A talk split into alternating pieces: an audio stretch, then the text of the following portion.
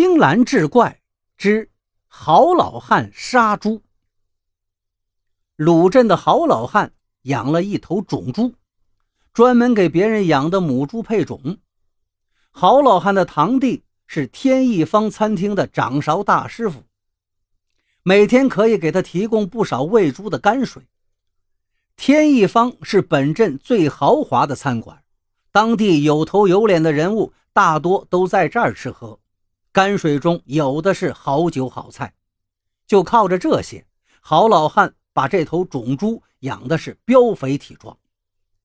郝老汉养的这只猪啊，不知道是什么品种，特别的能吃能喝，能力还是出奇的旺盛，一天就能跟十几头母猪交配，而且由这个畜生配种后生下来的猪崽，也是一只只脑满肠肥。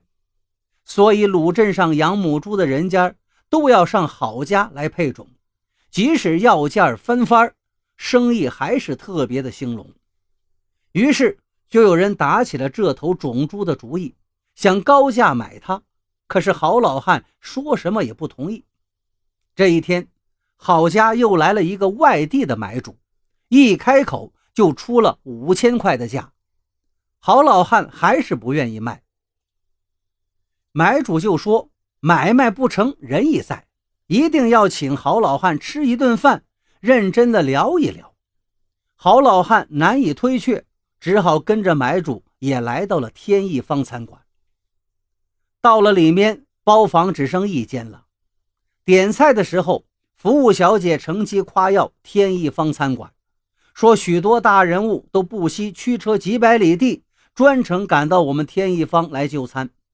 本市的前任市长就是在这间包房喝酒时被检察院的人带走的，因为贪污受贿，几个月之后就被枪毙了。酒菜上桌之后，郝老汉和这位买主的话题还停留在前任市长身上。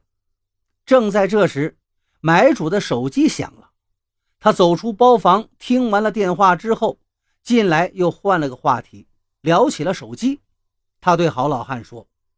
我这个手机可不一般呐，一万块钱买的。郝老汉毕竟岁数大了些，已经喝得有几分糊涂了。他也没用过手机，对这方面的知识一无所知。但他听别人说过，手机的价格绝对没有这么贵。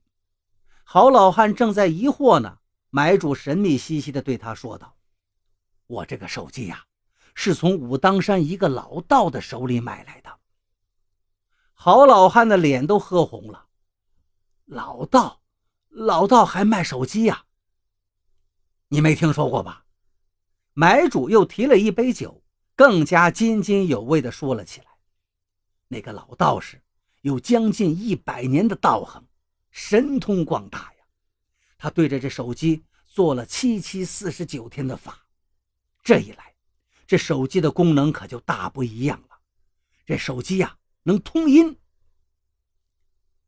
郝老汉本来就有几分迷信，听了这个话，眼睛顿时就瞪大了。啥？啥叫通阴呢？买主神秘兮兮的说道：“通阴呐，就是能跟阴间通话。”郝老汉还是有点将信将疑。那我跟死去多年的老伴儿也能通电话了？那当然。买主按了几下按键，把手机交给郝老汉，说道：“刚才我们不是说到前任市长了吗？现在我已经拨通了他的电话了，你跟他说几句。”郝老汉接过手机，学着别人的样子喂了几声，不料想真的有人回音了。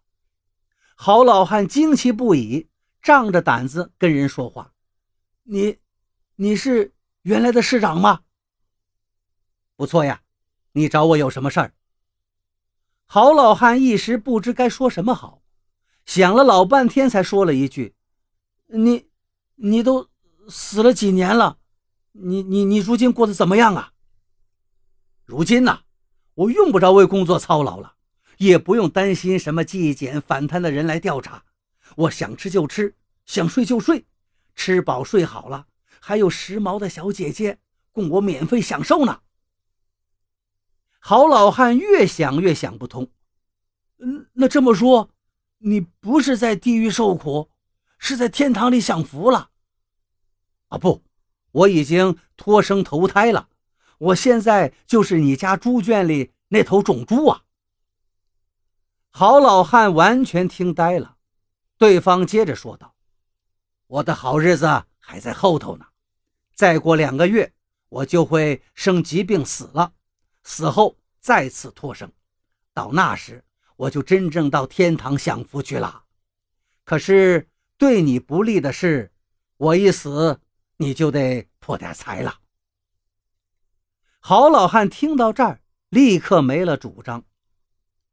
买主见状，收了手机，劝郝老汉赶快给他的种猪寻个买主吧，卖活猪总比到时候卖死猪少些损失。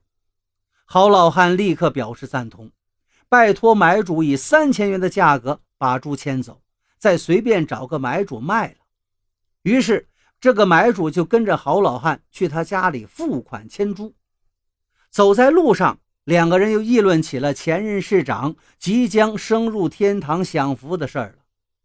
郝老汉越想越心中不忿，他认为阎王老子不是发昏就是受贿了。怎么能让这么大的贪官去天堂享福呢？走到一个生猪屠宰点时，郝老汉突然停住脚步，喊了一声“屠夫”，跟他一块走。买主问：“您这是要干什么呀？”郝老汉把眼珠子一瞪，说道：“你甭管了，不卖了，我不卖了，我要宰了那个畜生。”买主一听一愣：“为什么呀？”郝老汉咬牙切齿地说道：“那个畜生。”想在两个月之后升天堂享福，我偏偏现在就宰了他，我破了他的时辰，让他进不了天堂，让他下地狱去。故事说到这儿，大伙也都明白，那买主的手机当然不会通音的，他只是跟同伙合演了一出小把戏。可他没想到，郝老汉对贪官竟会如此的憎恨，放着花花绿绿的三千块钱不要，偏偏。要把那个猪给宰了。